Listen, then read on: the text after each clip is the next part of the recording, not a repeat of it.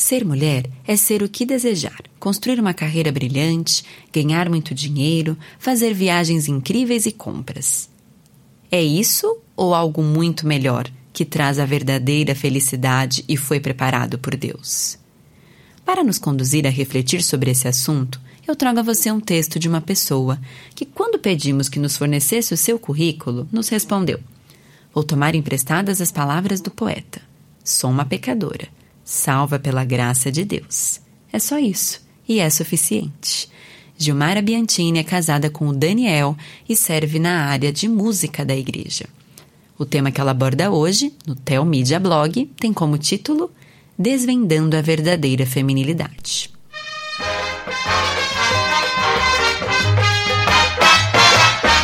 Nunca vi fazer tanta exigência, fazer o que você me faz. Você não sabe o que é consciência, não vê que eu sou um pobre rapaz. Para tratar desse assunto da feminilidade, eu me recordei de um dos clássicos do samba brasileiro. Criado em 1942, é a conhecida canção Ai que saudade da Amélia. Você só pensa em luxo e riqueza. Tudo que você vê, você quer. Ai meu Deus, que saudade da Amélia. Aquilo sim é que era mulher. Às vezes passava fome ao meu lado. Nessa canção, o compositor compara a sua atual companheira com a anterior. Ao fazer isso, ele destaca o que lhe pareciam ser as suas virtudes. Amélia não fazia exigências, não pensava em luxos. Ela não reclamava das privações, mas era conformada com o sofrimento. A famosa rima crava. Amélia não tinha a menor vaidade. Amélia é que era mulher de verdade. Amélia não tinha a menor vaidade. Amélia é que era mulher Amélia não tinha a menor vaidade. Amélia é que era mulher de verdade. Seu nome passou a ser rótulo para as mulheres, na maioria das donas de casa que suportavam todo tipo de infortúnios. Muitos anos antes dessa composição ser escrita, movimentos feministas eclodiam ao redor do mundo. Gradativamente, as mulheres começaram a reivindicar o direito aos estudos, ao voto, à participação na política e ao trabalho remunerado. Elas buscavam desvincular-se da necessidade constante de ter um homem para decidir por elas, fosse o pai, o marido ou qualquer outro. Queriam liberdade para fazerem as próprias escolhas. Antes do fim do século XIX, nasceu o cinema, que se desenvolveu com rapidez.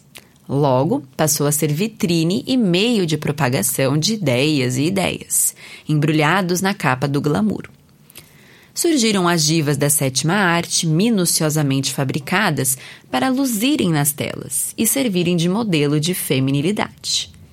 As grandes histórias e romances desfilaram estilos de vida e de comportamento, quebraram paradigmas e fomentaram ideias libertárias. Após o fim da Segunda Guerra, iniciou-se a era da televisão. Era mais do que uma fonte de notícias. Tornou-se o bebedouro do entretenimento popular de alcance mais rápido e potente do que o seu antecessor. Programas de auditório, séries e novelas começaram a ditar o tom da cultura, mirando preferencialmente nas mulheres. Se o luxo de Hollywood parecia distante, copiar os brincos da protagonista do folhetim das nove tinha o seu valor. Desfilar o figurino da vilã era trazer para a realidade um pouco do poder esbanjado na telinha. Durante o século seguinte, o cinema e a TV tomaram as rédeas da formação do imaginário comum. De maneira quase imperceptível, às vezes nem tanto, moldaram o pensamento e, consequentemente, o comportamento das pessoas. Quantas vezes você já ouviu alguém dizer: Ah, é só um filme? Ou Eu não sou facilmente influenciável. Entretanto, quantos arremedos de bonequinha de luxo desfilaram pelas ruas da Nova York dos anos 60? Na década seguinte, quantas meias de lurex com sandálias de salto pisaram nas ruas do Rio, à moda dancing days? O ser humano aprende por observação e repetição, seja na infância, seja na vida adulta. De repente, o modelo de feminilidade que derivava de mães, avós, tias e mulheres da comunidade começou a perder terreno. O lema Você pode ser o que quiser brilhava irresistível na verdade, contrastava com a realidade insossa da vida comum. Inicialmente, parecia um portal de esperança que conduzia a uma infinidade de caminhos nunca antes imaginados. As histórias diziam que feminilidade não se resumia em casar, ter filhos e ser dona de casa dependente do marido. Diziam que o mundo lá fora devia ser conquistado pela força feminina desprezada por tanto tempo chegara a hora de vencer. Havia tanto para ser alcançada, havia uma carreira brilhante a ser construída, muito dinheiro a ser ganho, viagens incríveis a serem feitas, compras. Que maravilha era poder ser quem se desejasse e não depender de ninguém, principalmente de um homem. No entanto, o que pareciam ser possibilidades animadoras acabaram se revelando nem tão possíveis assim. Os estudos não eram tão acessíveis. A carreira custava sangue, suor e lágrimas para ser construída. Não se chegava à presidência da empresa tão rápido. O salário também não era tão alto. Viagens e compras precisavam ser parceladas no cartão. A fatura demandava horas extras de trabalho para ser paga. E o pior, as tarefas domésticas continuavam esperando na volta para casa havia a solidão também. Para isso, no entanto, havia o paliativo das saídas de uma noite só. Não havia compromisso nem dor de cabeça. Isto é, a não ser pela eventualidade de uma gravidez indesejada, seguida de uma maternidade solo ou um aborto. Toda uma geração de mulheres viveu essas transformações sem nenhum tipo de aviso prévio. Era a vida acontecendo e cobrando posição de cada uma delas, em todas as esferas. Havia as que se apegaram à tradição e ao passado. Outras acolheram as mudanças com avidez. Ainda outras escolheram no cardápio o que mais lhes apetecia. A geração seguinte nasceu em meio ao espírito da época. Quando essas meninas chegaram ao mundo, já não existia uma definição sólida de feminilidade. Além disso, chegaram mais ou menos ao mesmo tempo do poderoso catalisador chamado internet. As referências atuais são youtubers e influencers. Camufladas sob uma pretensa proximidade, elas se alçam à categoria de formadoras de opinião. Trabalham para que as espectadoras se identifiquem com suas histórias, dores e sucessos como pessoas reais.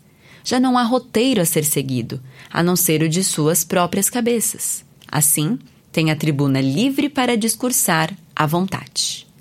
Uma vez abertas as portas da preleção, o próprio meio cristão evangélico tem visto surgir suas locutoras. Refletindo a miscelânea da Igreja brasileira, há uma infinidade de discursos sobre feminilidade nas redes sociais. Há fervorosos debates entre defensoras da família e apologistas dos direitos femininos. Contudo, são muito mais mesclados com política do que com princípios bíblicos. Vemos a turma do Deus só se importa com o coração, contra a dos vestidos vitorianos ou sessentistas. Modéstia? Para que te quero?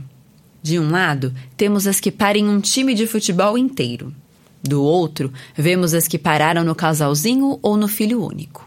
Ali pelo meio, há uma porção de mulheres de todas as idades questionando sua própria feminilidade. Compartilham desnecessárias incertezas com as descrentes. Que seja dito óbvio: o cinema, a TV, e a internet são apenas meios de difusão de ideias. Todavia, este mundo jaz no maligno. Assim, essas ideias são predominantemente contrárias aos planos de Deus para suas criaturas e seus filhos. Felizmente, para aquelas alcançadas pela graça, segue inabalável a certeza de que mulheres foram criadas à sua imagem e semelhança. Quando separadas de Deus pelo pecado, aprouve a Ele enviar o seu Filho Jesus Cristo para que morresse no lugar delas e as redimisse para si. Cristo veio ao mundo através de uma mulher. Aliás, veio de uma genealogia cheia de mulheres de todos os tipos. Ao ressuscitar, apareceu primeiro a Maria. E tem mais: ele chama a sua igreja de noiva. Jesus transformou a vida de todas as mulheres com as quais se encontrou. Colocou valor sobre cada uma, independentemente de idade, cor, peso, estado civil, condição social, nacionalidade, capacidades físicas ou intelectuais. Então, as filhas de Deus não precisam mais buscar afirmação e valoração externas. Podem rejeitar o conceito da felicidade a qualquer custo, porque sabem que suas almas já foram resgatadas da morte. São verdadeiramente livres, porque já não são escravas do pecado. Suas escolhas estão debaixo da influência do Espírito. A sua submissão ao Senhor não provém do medo, mas do entendimento de que, sem ele, todo esforço é vão. Ficam maravilhadas com a variedade de características dadas pelo Pai às suas irmãs. Assim, são aliviadas do fardo da comparação.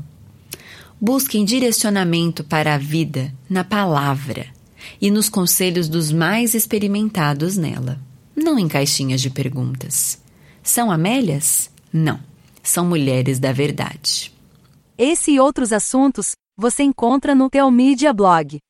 Lá você poderá ler ou ouvir artigos sobre igreja, teologia, apologética, evangelismo e outros assuntos relacionados com a sua vida cristã. Anote aí o endereço: teomídia.blog.br. Conheça também o Teomídia Cast, presente nos principais aplicativos de podcast para o seu celular. E finalmente, você precisa conhecer a Teomídia, a plataforma de vídeos cristãos por assinatura. E agora com uma novidade: você pode fazer a sua assinatura de graça. É isso mesmo, basta digitar teomídia.com. E lembre-se, Teomídia, conteúdo cristão para o seu crescimento espiritual. Você assiste, quando quiser, onde quiser